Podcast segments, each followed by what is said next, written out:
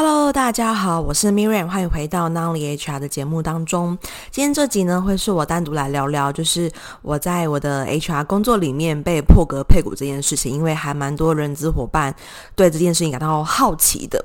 那首先讲一下这个历史背景好了，就是。当初我去那家公司是一月二号报到，就是新年的第一个工作天。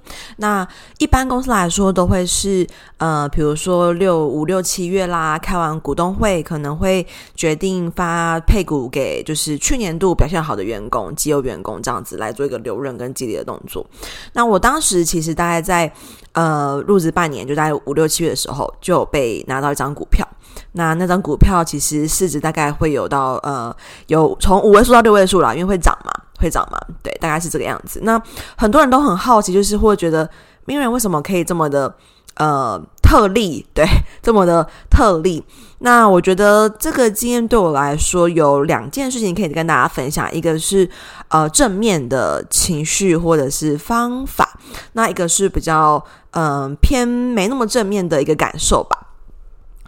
那我们先来说说正面的好了。那呃，其实基本上那份工作我是 BU 的第一个 recruiter，然后当时当时有五个 BU，那另外一个 BU 其实。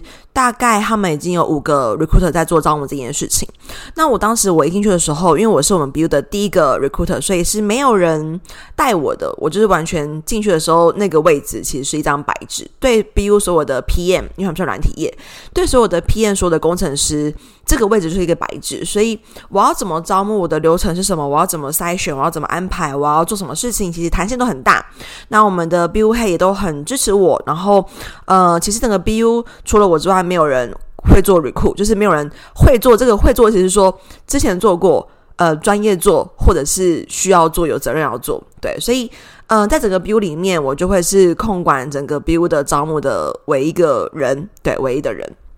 那这件事情对我来说，其实会是蛮大的一个诱因，让我去决决定去这家公司报道的。好，那说回来就是，呃，因为我有很大的空间，所以我一进去之后，我就导入了招募漏斗，开始建立我的 Excel 啦，我的招募流程啦，我的跟每个 PM 对接的流程啦，我的关卡啦，我的顺序啦。那很多时候也是我自己去盯那个招募的报表，所以是完全在一个被 放牛吃草的情况底下。好，那。这是一个历史背景，然后也因为这样子，所以我透过我的呃招募数据，让我达到还蛮不错的招募绩效。刚刚说到嘛，我是一月呃二号报道的，那我大概从二月开始。二月开始就开始有进人，就是开始有人报到。那因为第一个月不可能会有报道嘛，你一月份你才刚进去，你对整个公司都还是很陌生的一个情况底下。那二月我记得那时候好像报道一两个人而已，不多。但是从三月开始，从三月开始，也因为那时候刚好是离职潮，三四五月连续三个月我都每个月报到十个人。好，这。呃，听到这边，可能我要再稍微补充一下，这十个人全部都是呃工程师，全部都是软体工程师。那以当时的整个公司来说，我刚不是说到吗？别的 BU 其实有一个 BU，他们其实是有五个 recruiter 的。那这五个 recruiter 基本上往年都呃比较少有这样子的一个成绩。好，呃，我跟这样其实不止五个啦。那因为我不是三四五月都报到十个嘛，然后。他们 BU 本来其实是好像六七个 recruiter 吧，然后因为我的招募绩效跟他们的招募绩效差异太大了，所以他们原本好像七个 recruiter 还是几个被呃之前的，就是被请走了两个，因为招募绩效太差，相较之下对比绩效之下，那这会提到我后面要说到那个负面的感受。好，所以在这边就是。呃，对于破格配股这件事情，我的方法跟我的原因就是来自于我会透过我自己的招募数据，很好去控管到底以终为始啦。就是如果我要 onboard 多少人，那我应该约多少人？那我应该要找到多少人来面试？那我应该转换是如何？我应该要捞多少履历？我要怎么去安排我自己的时间？所以这是以终为始。然后它是完全在没有任何人带的情况底下，完全没有任何的嗯。比我更 senior 的一个呃上司，那再补充一下，我当时进去这家公司的时候，我的 HR 经历其实才九个月，对，九个月，所以我当时进去这家公司的时候，并不是一个呃老手的 HR，并不是。所以、很多人都会说，哎，Miriam，那招募漏斗是不是人小白不适合用？没有啊，人小白也可以啊。你看我才。八九个月，我就可以就是去优化它了，所以这是一个底底层逻辑。当你的数据分析的概念很有了之后，其实你不用去担心你的招募经历没办法跟上，没办法应用到你的呃工作当中。好，所以这是分享完了我如何去获得这个破格配股的来源。那我觉得。呃，对我来说很正面的就是，这是一个非常非常非常大的肯定，因为公司真的是破格，然后给了我一张还不错的股票，还不错吗？就是给了我一张股票，那股价还不错，对，就是一个很大的一笔钱，那对我来说也是呃前所未有的一个奖励，对，就是我有奖励，就是在我的工作上确实给我了很大的激励，那这会衍生到我要分享的就是负面的感受。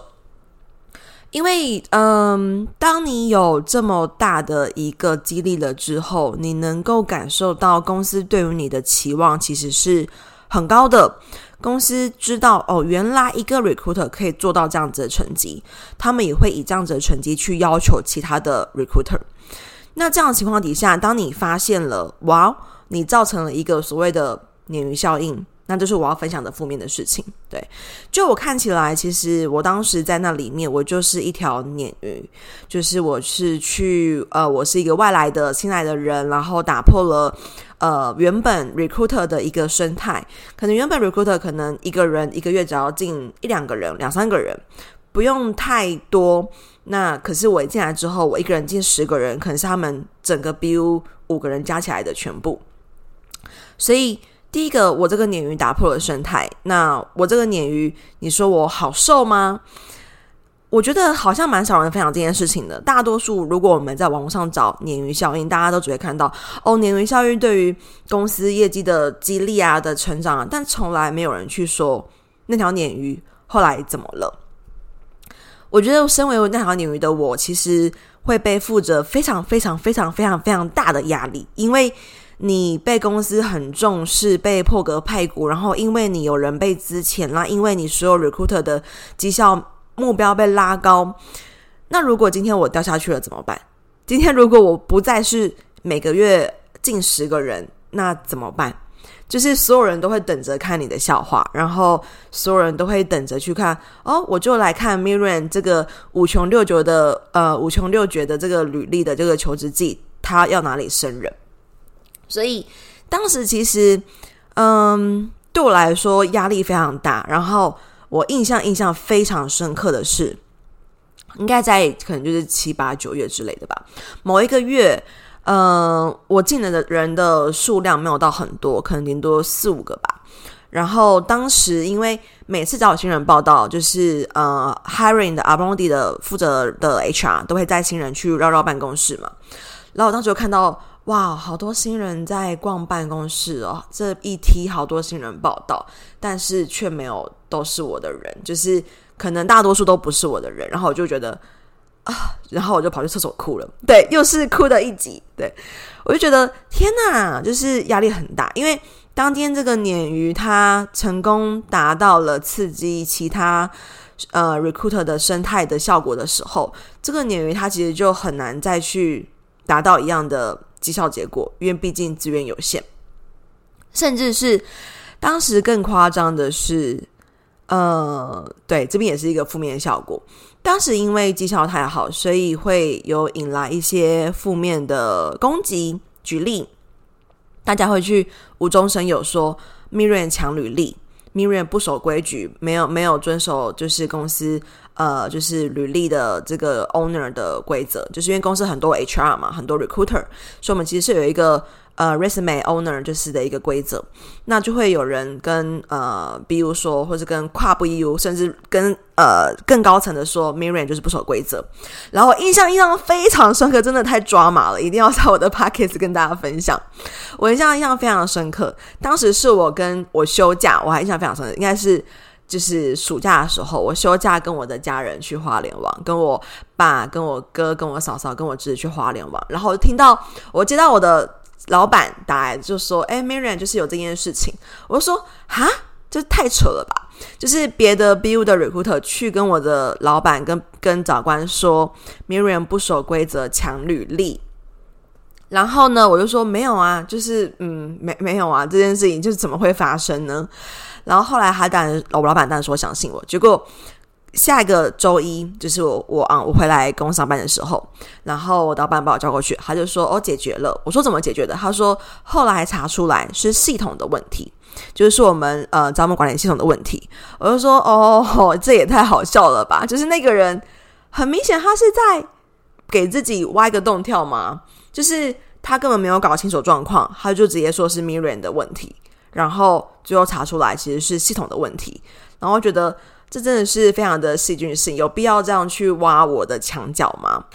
然后自此之后也开始呃延伸到很多，就是跟其他 HR、其他 recruiter 互相竞争的这种情形发生。举例，因为我们是在软体业嘛，然后有一个 HR，呃，他就请工程师去写了一个爬虫的系统。所以这个爬虫系统，它会每天在人力行上去捞履历，然后并且自动的去发那个呃发 email。所以你就看到，哇，这个这个呃系统的记录怎么凌晨四五六点就在那边捞履历跟抢履历，然后在那边就是执行这件事情，就很不可思议。所以。就当时真的是，呃，各个 recruiter 无所不用其极去要达到绩效，因为这个鲶鱼效应真的很认真的，呃，成功的激发了其他 HR、其他 recruiter 的斗志。那我当时也甚至为了抢履历，就是每天六点就要到。内湖，所以我等于我等于大概可能五点就要起床，然后赶快弄一弄就要去上班，就是为了抢履历这件事情。所以，我我觉得今天这集跟大家分享，就是破格配股，它是一个很好的成就，呃，我很亮眼、很亮眼的一个成就，我很漂亮的一个战果跟一个战绩。那当时在公司里面，确实也很受呃主管或者是单位主管的重视。单位主管跟 PM 都会说，他们要指定名人要找人，就是变得很抢手。所以这也是为什么我的招募漏斗，我二零二一年的时候，我开招募漏斗课程，我要把它取名为“成为抢手的人资”，就是因为我觉得当时我在应用这个呃机制的时候，让我自己变成一个抢手人资。OK，好。所以说回来，今天这集，我觉得很多的工作，其实在很亮眼的背后，它还是有很多的压力存在。还是有很多的呃辛苦谈、甘苦谈，对，就是虽然说被破格配股，他是呃说 recruiter 只有我有，那甚至很多资深的呃 recruiter 可能都没有拿到，但对于我来说，他同时是给我的肯定，也同时是给我的压力，因为等于我完全不能够掉下来。那当我掉下来之后，其实这会是非常考验我心智能力的一个。过程就是，当你今天你今天从一个鲶鱼，从一个明星员工，你掉下来了之后，你要如何去看待自己？你要如何去呃做应对？可能以前绩效好的时候说话比较大声，说话比较凶，但是当你今天掉下来之后，你要怎么再去跟单位主管去争取？因为你已经没有那个力气，就是那个呃利益的意那个力气存在。所以当时对于我来说，被破格配股，嗯、现在回想起来，我不会，我不会很呃很抱怨这件事情，我会很就是还是一样很开心有这件事情的存在，但是我会更觉得这件事情对于当时的我来说一样是太早了，就是对于一个可能刚进 HR 领域没有到很久的人来说，真的还没有到很成熟。当然，但是我的一定是所有 recruiter 里面年纪最年轻的。HR 就是这是毋庸置疑的，其他的人的招募年资都比我资深太多了，都是那种可能有四十几岁的 recruiter。对，我当时根本不到三十岁，就是还是很很很菜的一个阶段，然后就有这样子的肯定，跟就有这样子的竞争出现，对我来说真的太早，还不晓得怎么去应对，所以当时对我来说其实。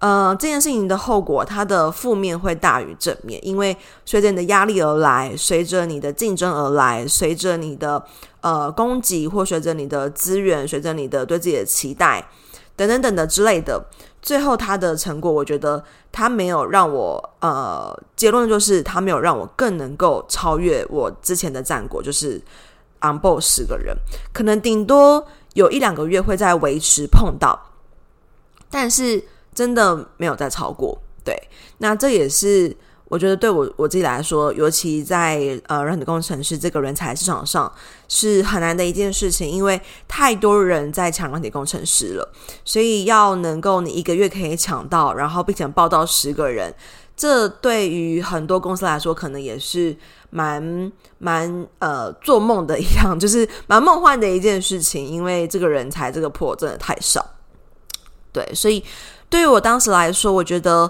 这个经历它呃帮助了很多，但是也带给我很多的压力。所以今天这集想跟大家分享，就是破格配股，它其实是一个很好的事情，很好的战果。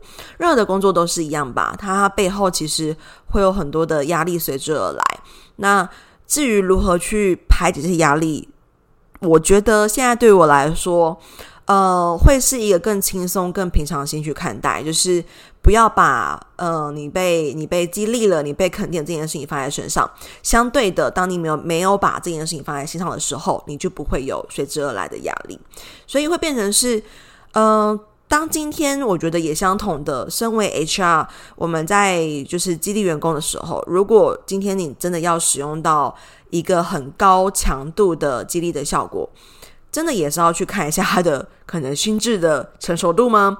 如果是很样的一个 talent，或许他会给自己更多的一个压力吧。我觉得，因为这个是所有呃公司的人都看在眼里，就是你是怎么被激励的，那以及呃如果你掉下去的话，你会发生什么事情？所以如果今天不是这么的成熟，我觉得这个待遇会有点太，这个帽子会真的蛮大的，就是会。会是蛮蛮备受压力的一个舞台。OK，好，那今天这集呢，主要是跟大家简单的分享我破格配股的一个经验。那下一集会跟大家分享，就是诶，那就是我如何就是从一个很菜的 HR 变成 HRBP 的一个呃幕僚的一个位置。就是我从进 HR 第一天到我成为 HRBP，大概中间只花了二十个月。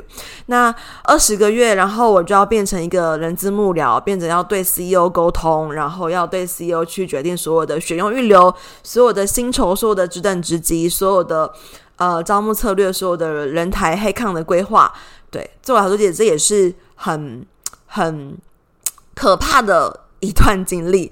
那我们下期见喽，拜拜！这堂招募漏斗不只是课程，也是一套诊断招募绩效的工具，它将成为你的小百科。每当遇到真才困境时，你可以在这堂课当中找到解决方法。初入人这领域，不晓得如何展现你的招募能力吗？你有招募时效与绩效压力，想要找方法来让你喘口气吗？不晓得如何诊断招募困境，找不到突破点，想了解更多业界的新做法吗？